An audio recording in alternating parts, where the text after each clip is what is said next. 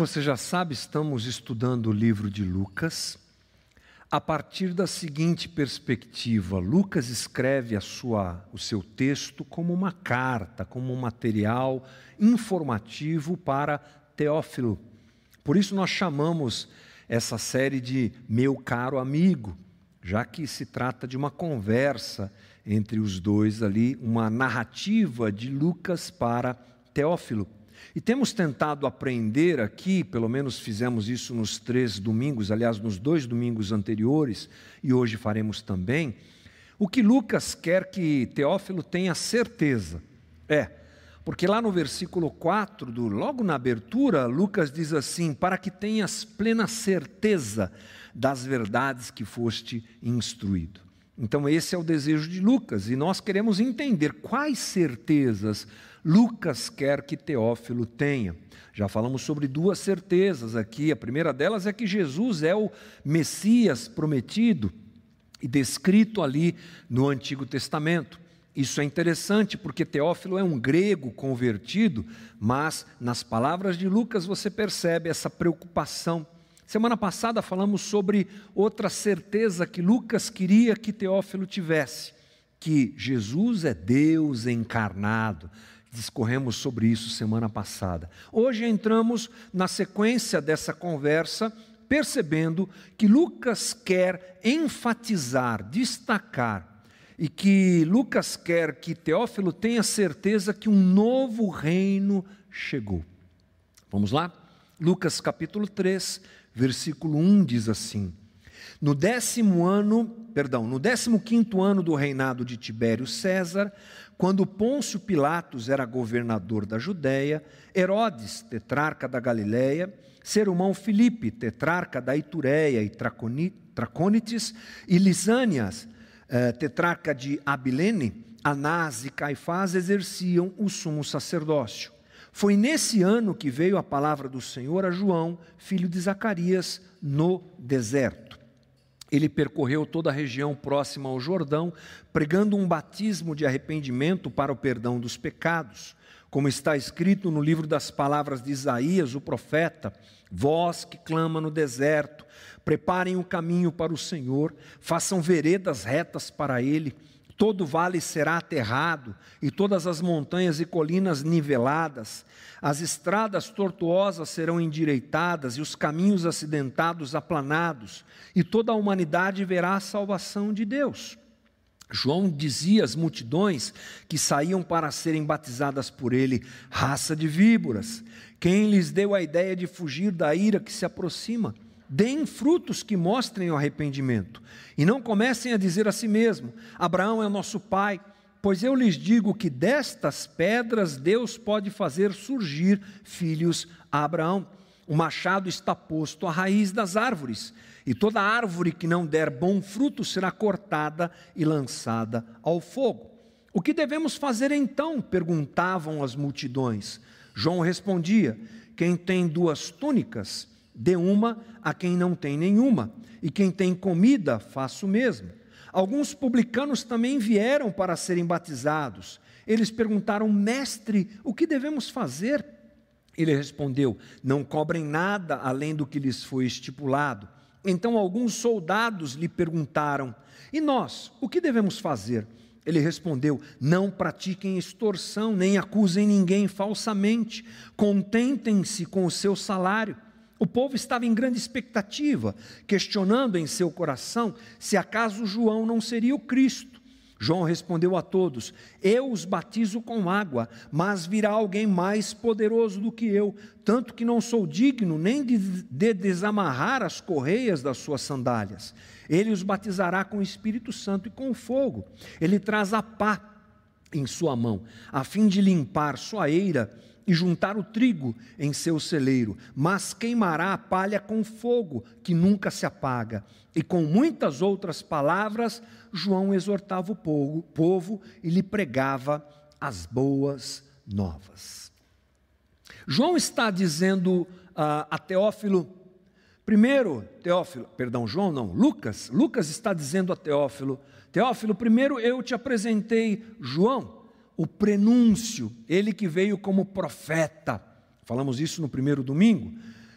Falei também para você, Teófilo, sobre Jesus encarnado, aquele que é o Rei. Ele veio, o Deus que se encarna e vem habitar entre nós. E hoje quero falar para você, ou melhor, na sequência, Lucas dizendo a Teófilo, agora eu quero falar para você sobre um novo reino. E para começar essa conversa de Lucas, uh, ensinando a Teófilo, destacando a Teófilo que um novo reino chega, ele traz um panorama do reino atual.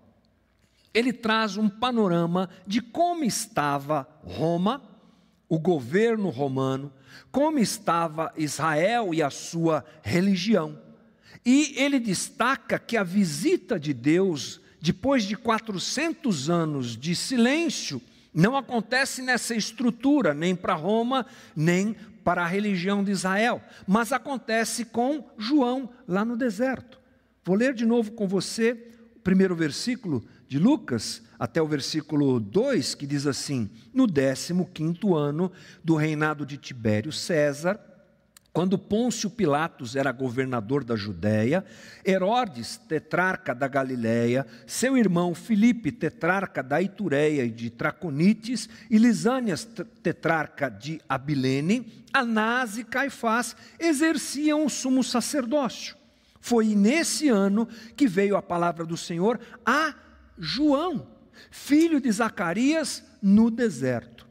Esse resumo que Lucas faz é muito importante, porque ele mostra que o caos estava presente na religião de Israel. Primeiro, ele fala sobre a divisão de poder que Roma deu, do poder que Roma deu a alguns homens, a alguns é, governadores, e tudo isso é descrito aqui, mas ele fala sobre a presença de dois sacerdotes, coisa impossível, porque Israel sabe, só um sacerdote, é, só um sumo sacerdote era legítimo no exercício da religião em Israel. Mas nesse momento, dois sumos sacerdotes estão lá. E a palavra de Deus vem e fala com João que não tem nada a ver com essa estrutura, que está fora dessa estrutura, justamente porque ela está corrompida. Esse é o panorama que Lucas quer mostrar rapidamente para é, o seu, aquele que o ouve, aquele que o, que o lê. Mas o que acontece também é interessante que no discurso registrado por Lucas, em que João Batista apresenta algumas situações, você percebe que João está realmente confrontando e denunciando toda essa situação. Ah, o próprio panorama do poder já nos mostra essa realidade, mas João ainda faz questão de denunciar isso e Lucas registra isso. Primeiro, nesse discurso de João Batista, ele ressalta que os israelitas, os judeus, se achavam prontos como filho de Deus, filhos de, de Deus, não, filhos de Abraão.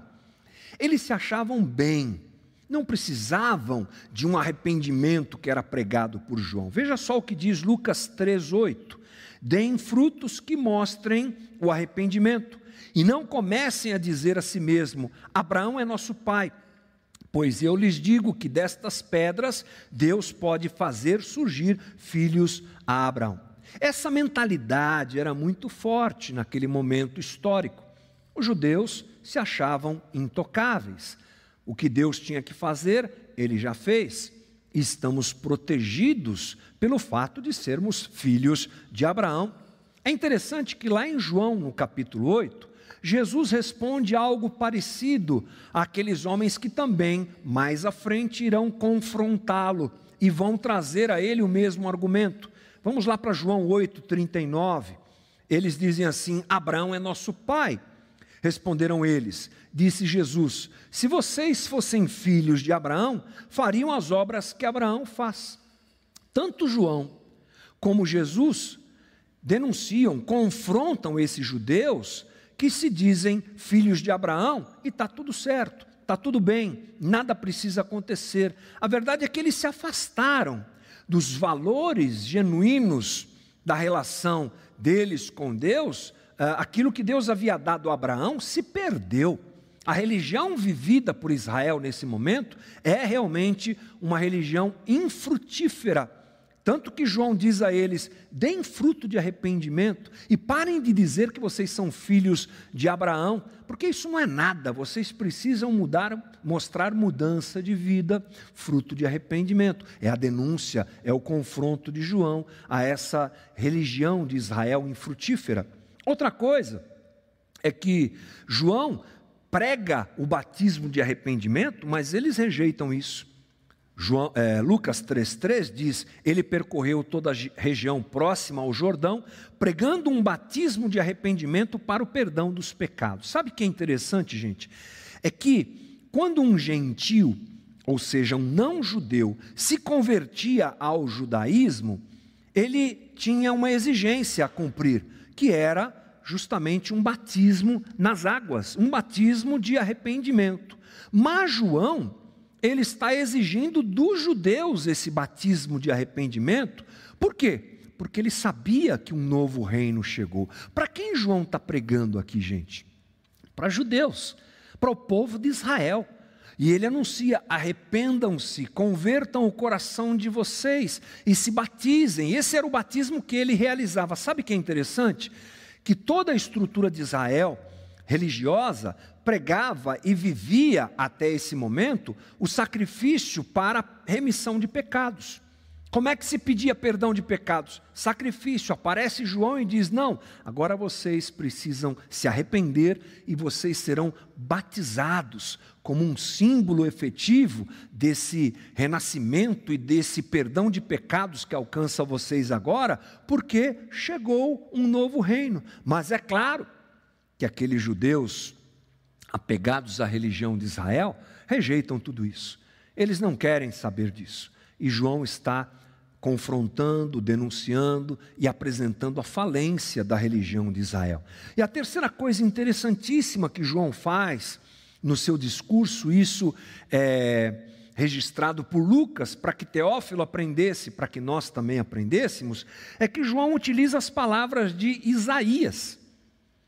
João está anunciando um novo reino e ele utiliza as palavras de Isaías. Olha que interessante, gente.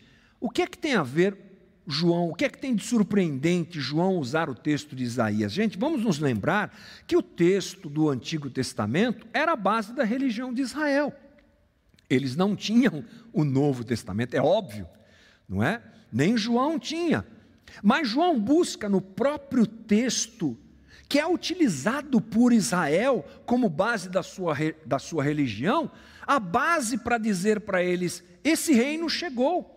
A gente não tem tempo de ler o texto de Isaías, mas João está dizendo aquilo que João diz, está lá em Isaías 40, no, do 3 ao 5, nos fala sobre a própria vinda de João. João é, Isaías 40, de 3 a 5, anuncia a vinda da voz do que clama no deserto. É ele, é João. Também, do 6 ao 11, você vai encontrar uma palavra a respeito da vinda de Jesus, o pastor do rebanho. Mas o mais interessante é que no começo do livro de, de, do capítulo 40 de Isaías, você tem o perdão de Deus concedido gratuitamente a Israel sem sacrifício. Isso é incrível. João está dizendo para eles: vocês não leem, vocês não enxergam o que leem, vocês não discernem o que leem, vocês não compreendem até mesmo o texto que vocês usam, as escrituras que vocês usam, como base para a sua própria religião. É isso então que João está dizendo. E Lucas, ao registrar tudo isso, está dizendo assim: Teófilo, o que João quer dizer é que um novo reino chegou. E esse reino, Teófilo, é para gente que não quer mais ser deste mundo, desta era este reino é para aquele que olha para si e olha para o próprio mundo que o cerca, para seu entorno, de maneira desconfortável. É isso que João está dizendo. Chegou um novo reino. E aqueles que têm o seu coração voltado ao arrependimento é que enxergam isso, é que entendem isso. O reino que está chegando é diferente do reino vigente. O reino vigente é o reino dos homens. O reino vigente é o reino do poder. O reino vigente é o reino da religião. Preste atenção, Teófilo, há uma grande diferença entre esses dois reinos. É isso que Lucas quer ensinar, é isso que nós devemos também perceber. E que reino é esse? Ele não é o reino das coisas visíveis, não.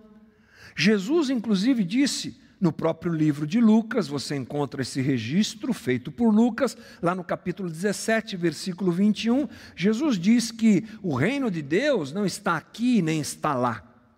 Ele é invisível. Como assim? É, ele está dentro dos homens.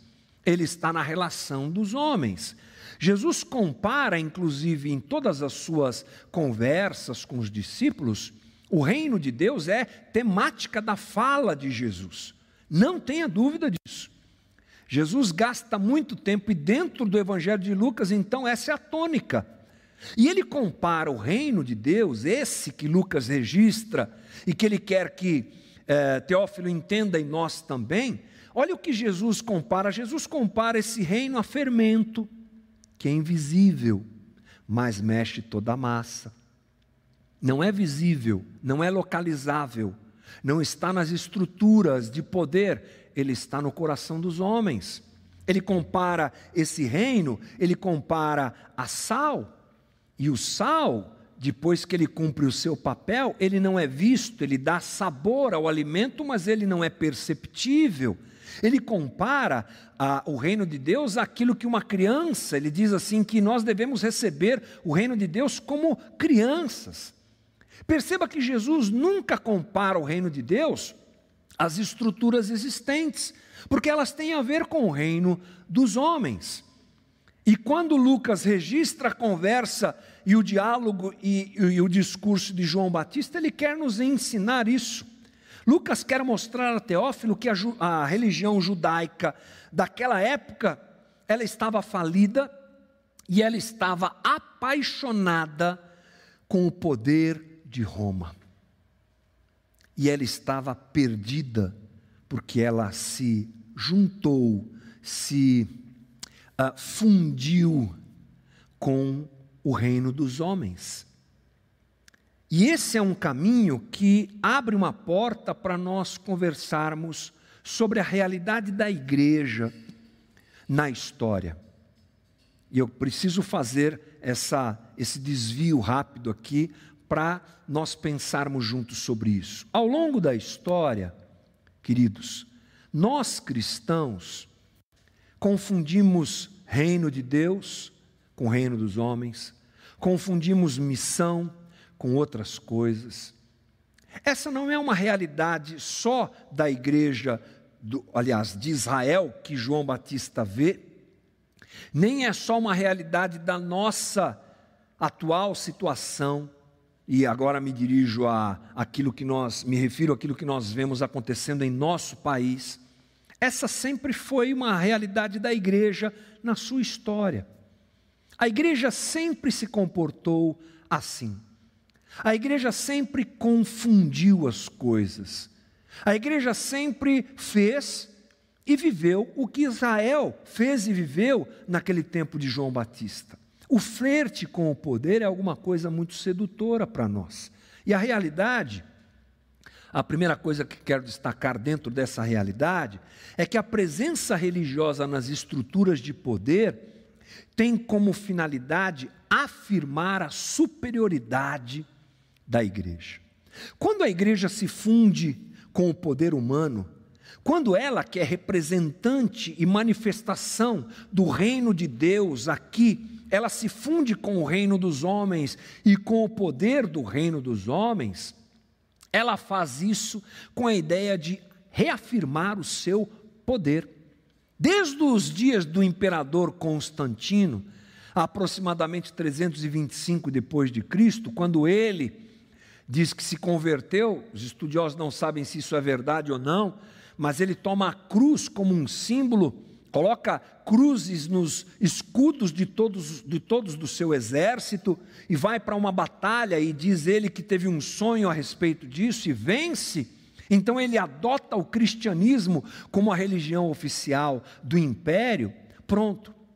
Esse amálgama, essa sinergia equivocada entre reino de Deus e igreja, que é representante do reino de Deus aqui, deveria ser, e reino dos homens, ela causa um estrago terrível. E a igreja então se torna um instrumento uh, para exercício de poder, e ela mesmo se aproveita disso para dizer: está vendo? Temos poder. É a igreja cantando vitória onde nem deveria estar. É a igreja que mistura reino de Deus com o reino dos homens. É o poder que seduz, que cega e que modifica corações. É interessante que João recebe a palavra de Deus no deserto. Jesus tem uma experiência com o Espírito Santo no deserto depois da sua do seu batismo, vai ser tentado no deserto e ali ele é preparado para o seu ministério no deserto, longe das estruturas, longe desse poder humano. A igreja misturada com o Estado, misturada com o poder dos homens, ela perde a sua capacidade profética. Era isso que Israel vivia.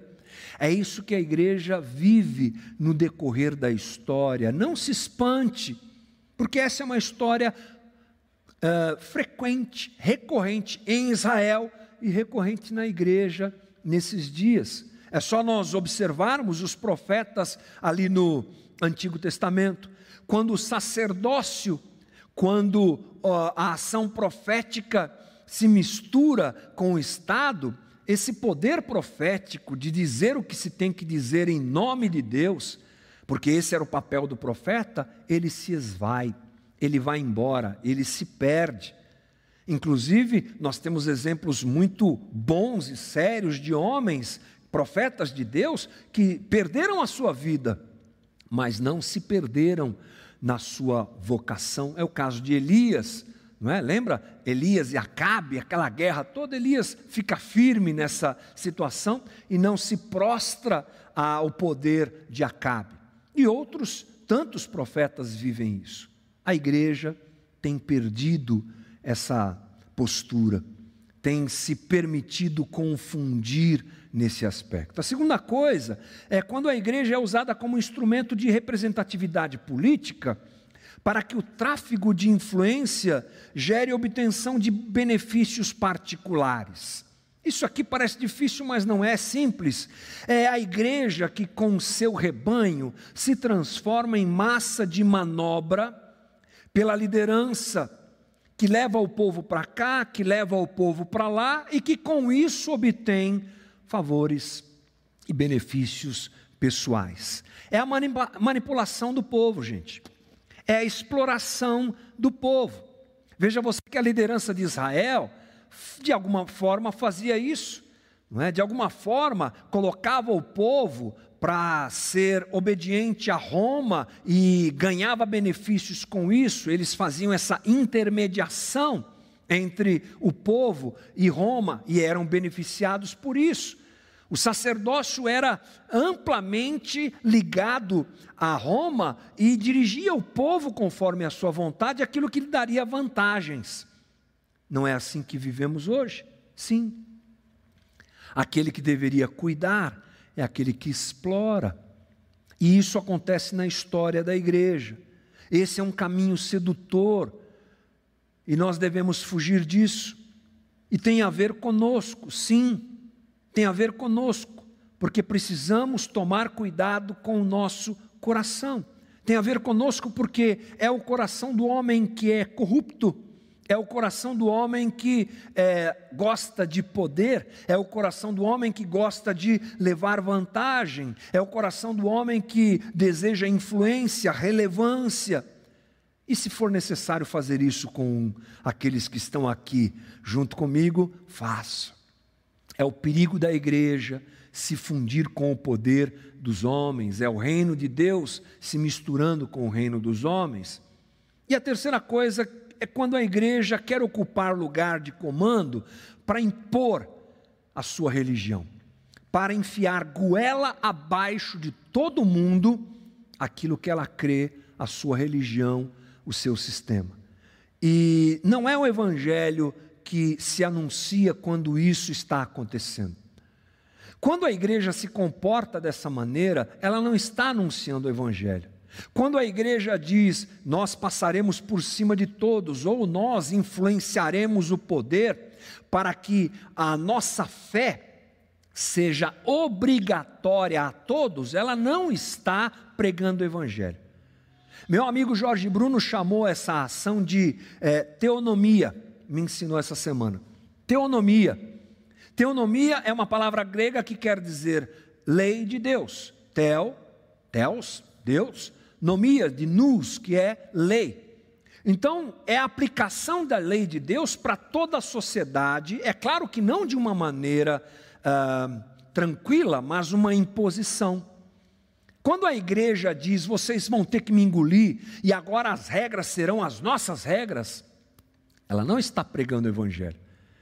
Ela está usando dessa desse vínculo com o poder dos homens, com o poder humano, para colocar à força a sua fé. E isso não é evangelho. É interessante que nós abominamos isso, não é? Nós abominamos quando assistimos, e essa semana que se passou, é, a manchete, o destaque nas mídias é, de modo geral, alcançaram uma, trouxeram a nós uma informação de um pastor lá do Oriente Médio, mais um pastor, mais um discípulo de Jesus que foi morto pelo Estado Islâmico. Você deve se lembrar daquelas fotos em que vários prisioneiros estão ajoelhados na praia e o Estado Islâmico está lá e eles cortam a cabeça das pessoas. Sim, são os nossos irmãos cristãos. Ou dão um tiro na nuca deles, nossos irmãos cristãos. Ou então os afogam e fazem barbaridades com ele. Isso nos aterroriza, isso nos deixa indignados.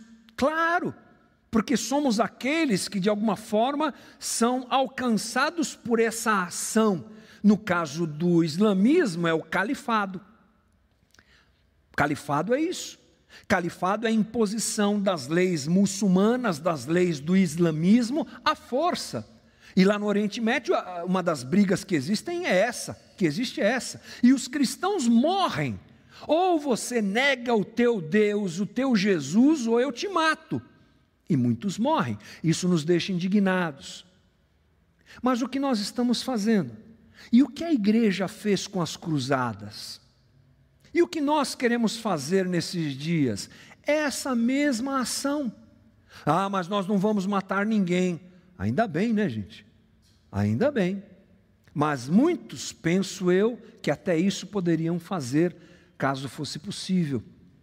Queremos implantar um califado gospel. Ai, Jesus amado. Duas palavras abominadas para nós juntas não é? Mas elas, me parece, esse, esse conjunto cai bem, porque demonstra a força da imposição de uma religião que nem cristã direito é, mas ela é feita na força.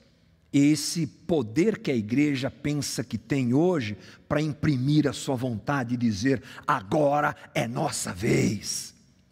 Interessante, nem Jesus fez isso.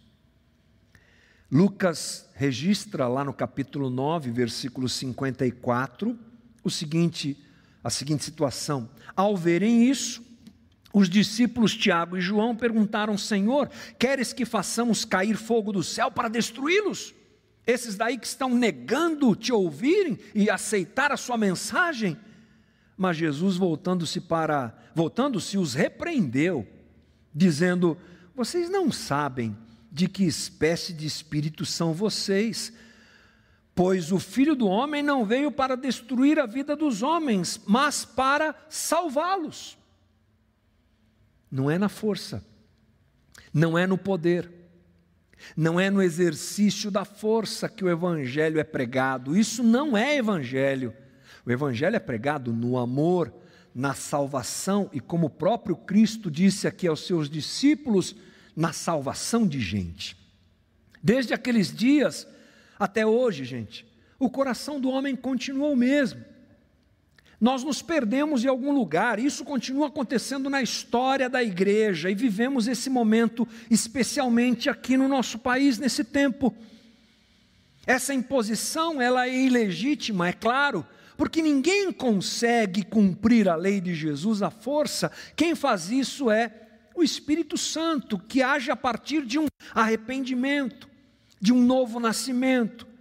É a ação graciosa de Deus na vida do homem que transforma o homem, que provoca transformação na vida do homem, e assim o seu coração sai do reino dos homens e vai para o reino de Deus. Não é imposição religiosa, é metanoia, é mudança de mente, é mudança de paradigma, é mudança de coração. E o grande perigo dessas situações que eu apresentei para você aqui é que elas é, apresentam realmente o link que a igreja, o reino, a igreja que é representante do reino, ao fazer essa colaboração com o reino dos homens, ela se torna igual. É claro, é a mesma lógica, é o poder, a lógica do poder insaciável que nós tanto desejamos, de querer ter tanto, querer ter sempre mais e dominar mais, é ela começa a dirigir as ações da igreja. É a sedução que ilude quem lidera e que ilude quem é liderado. Pense comigo, a lógica de domínio da religião e a lógica de domínio do poder político, ambos presentes na narrativa de Lucas para Teófilo, são as mesmas. Qual é a lógica de domínio da religião? É a participação das pessoas em uma ação de voluntária submissão com a ideia de se tornarem igual quem domina. Não é assim que politicamente as coisas acontecem, não é assim que religiosamente as coisas acontecem. Quem é dominado se submete ao dominador porque tem a expectativa de ser como ele e alcançar aquele mesmo lugar para fomentar mais ainda esse ciclo destruidor e os homens vão se destruindo. Política misturada de forma inadequada, é claro, com o reino. E nós temos graves problemas com isso. Portanto, o efeito de tudo isso é um evangélico esquisito diante da palavra de Deus, porque ele é bem-sucedido e próspero, que incrível, mas ele é espiritualmente ardiloso. Ele é ardiloso.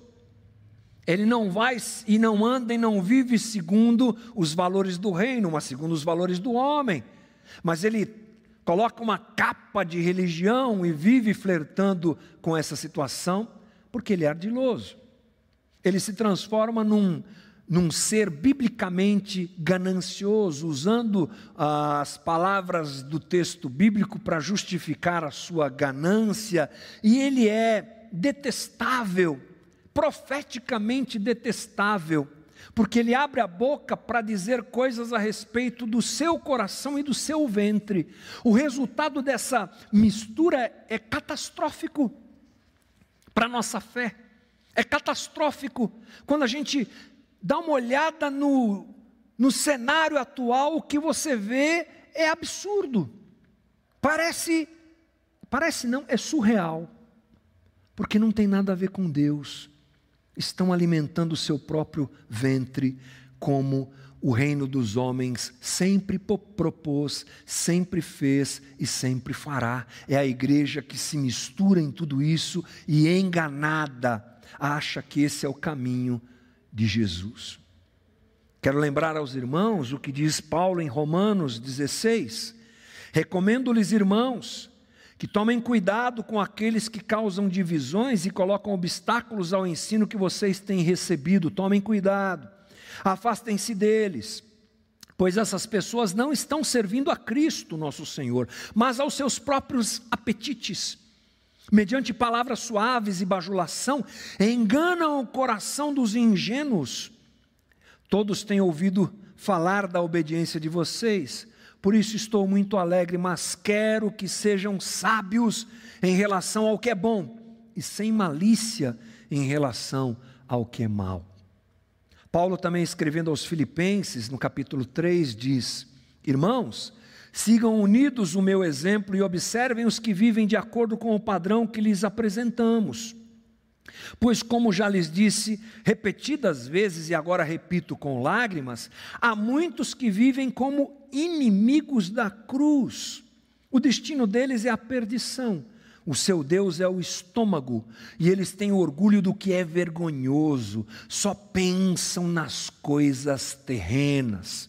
A nossa cidadania, porém, está nos céus, no reino de Deus de onde esperamos ansiosamente o Salvador, o Senhor Jesus Cristo, pelo poder que o capacita a colocar todas as coisas debaixo do seu domínio, ele transformará os nossos corpos humilhados, tornando-os semelhantes ao corpo glorioso. Portanto, meus irmãos, a quem amo e de quem tenho saudade, vocês que são minha alegria e a minha coroa, permaneçam firmes no Senhor, ó Amados, um novo reino chegou, Teófilo. Não fique flertando com o reino dos homens. Veja como Deus não tem nada a ver com isso. Tanto que ele procura João no deserto. Mas há alguma coisa a mais para a gente pensar junto aqui. Eu falei de algo muito abrangente, diria eu, grandioso e coletivo, que deve ser percebido por nós, rejeitado por nós e deve ter a nossa atenção, como essas palavras de Paulo nos diz aqui, nos dizem. Tomem cuidado com isso. Mantenham-se firmes. Mas a gente pode afunilar um pouco mais essa conversa pensando o seguinte: depois que João Lucas registra isso, denuncia tudo isso, confronta tudo isso. Depois que nós podemos pegar tudo o que João disse e olharmos para o nosso cenário, nós precisamos nos lembrar que um grupo de pessoas procurou João. Ele sai pregando, sai falando, arrependam-se tal. E esse grupo de pessoas que procura João não é composto, dentro deles, desse grupo, não estão religiosos ou políticos ah, e a confirmação de tudo que a gente acabou de conversar. Religiosos e políticos não procuram João. Sabe quem procura João? O povo, os publicanos e os soldados. Não tem um religioso que vem falar com João. Não tem um político de Roma que venha falar com João. Mas vamos ver o que acontece com esse grupo o povo, diz João, ah, perdão, diz Lucas 3:10, o que devemos fazer então? perguntavam as multidões, o povo. João respondia: Quem tem duas túnicas, dê uma a quem tem, a quem não tem, nenhuma. E quem tem comida, faça o mesmo. Incomodados pela, por aquela conversa de João, mobilizados por aquilo, com o coração voltado ao reino de Deus, o povo pergunta o que nós faremos, e João diz para eles: vocês devem agir de forma diferente do que agiam. Aquele era um momento de necessidade. O povo era muito oprimido pelas altas taxas de impostos de Roma, eles estavam em ocupação romana. E o que acontece é que eles eram movidos pelo ter, eu fico imaginando num momento de alta miséria que eles viviam, tudo que eles podiam ter, eles lutavam para ter. Mas a palavra de João é: em tempo de fome e de necessidade, vocês não devem agir como o reino dos homens age, ou diz que vocês devem agir, ter mais. Não. Ele diz: não sigam a instigação dos religiosos, repartam mesmo em tempo de caristia, necessidade, dificuldade, quem é participante do reino de Deus não age com a lógica, com a reação natural dos homens, mas vive na contramão disso. E mesmo em tempo de dificuldade, João diz: reparta, não seja ganancioso. Os publicanos vieram procurar João. Lembre-se, publicanos eram judeus que trabalhavam para o Império Romano.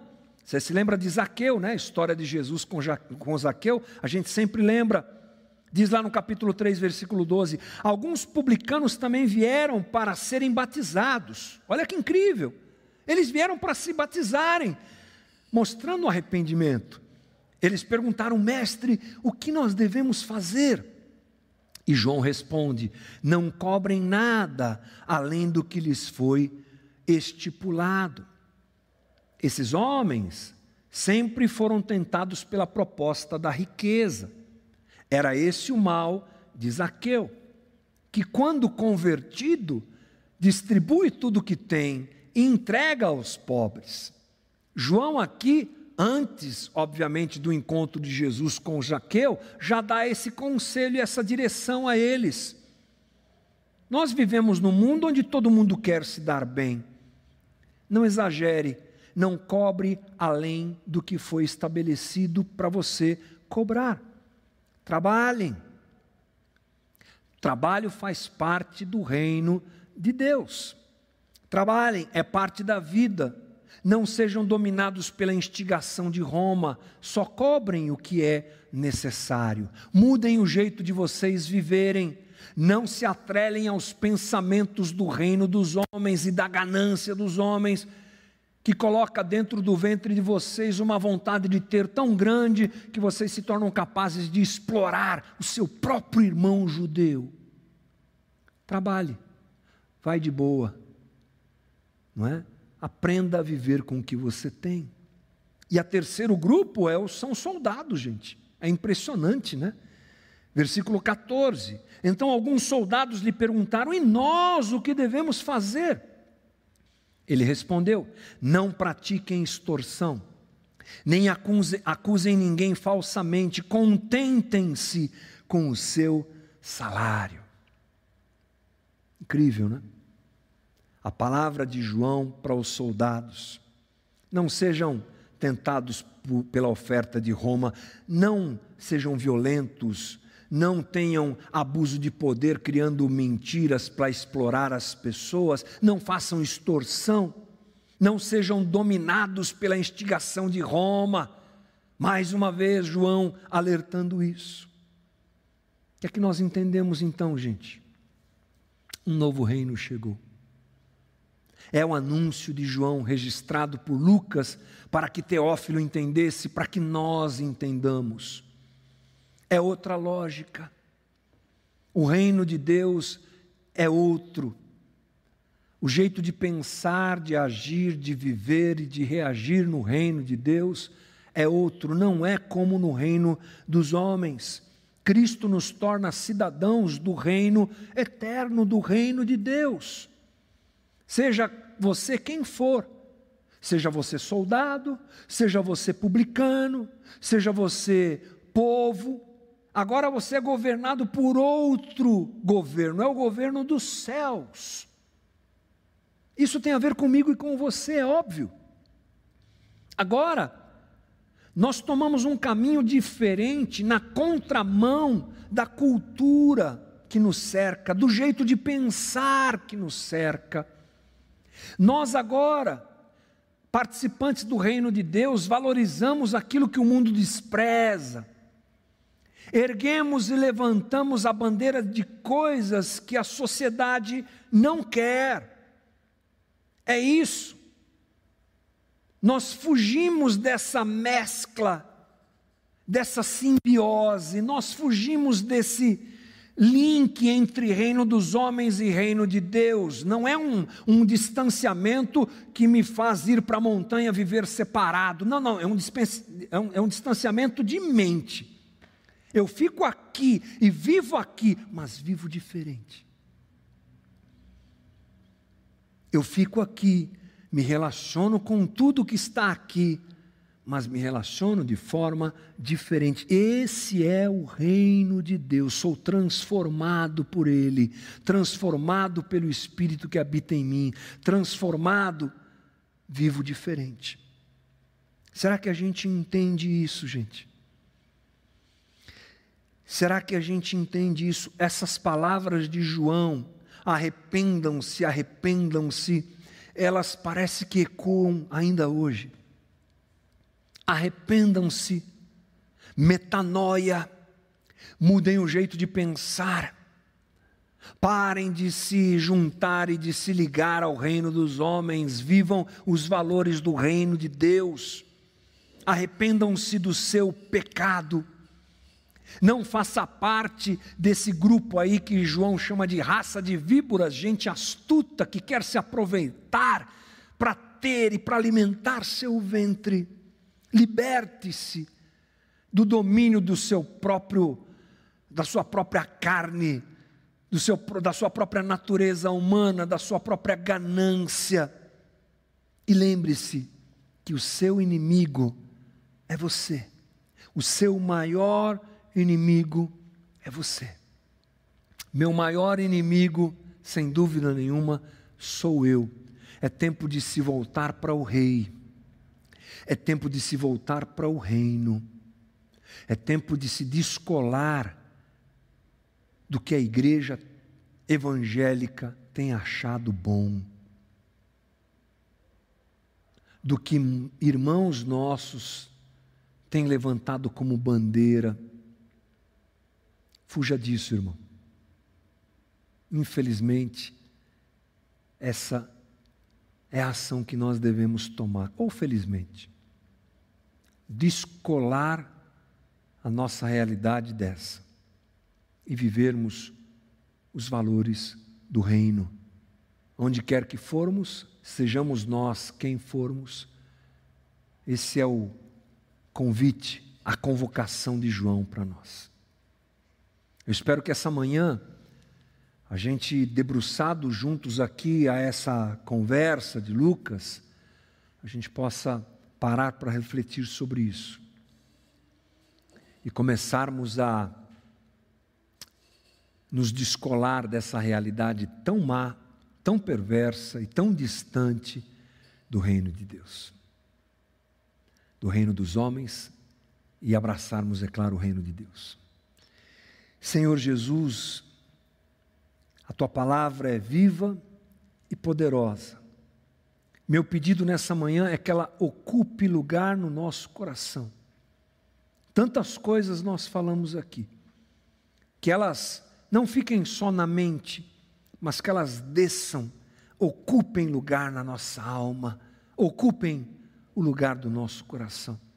Nos ajuda a percebermos toda essa esse caminho mau que tantas vezes a igreja tem tomado na sua própria história e nos ajuda, misericórdia, te peço, nos ajuda a um distanciamento, nos ajuda a um verdadeiro arrependimento, nos ajuda a um verdadeiro quebrantamento, nos ajuda a uma postura de vida que não tem nada a ver com essa ganância toda, que não tem nada a ver com essa imposição intolerante, que não tem nada a ver com esse flerte terrível desses dias.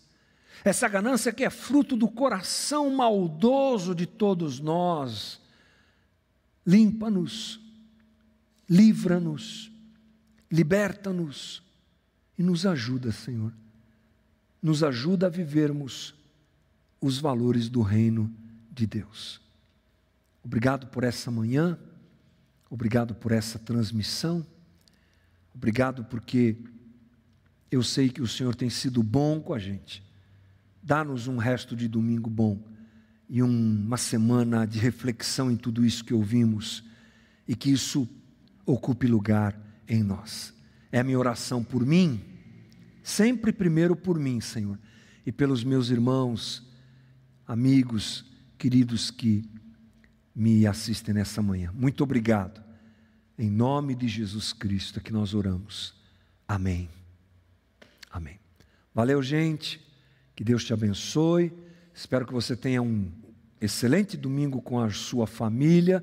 Descanse e amanhã começa uma semana, né, mais uma e que Deus te abençoe também essa semana. Domingo que vem a gente está de volta por aqui. Deus te abençoe. Tchau, tchau.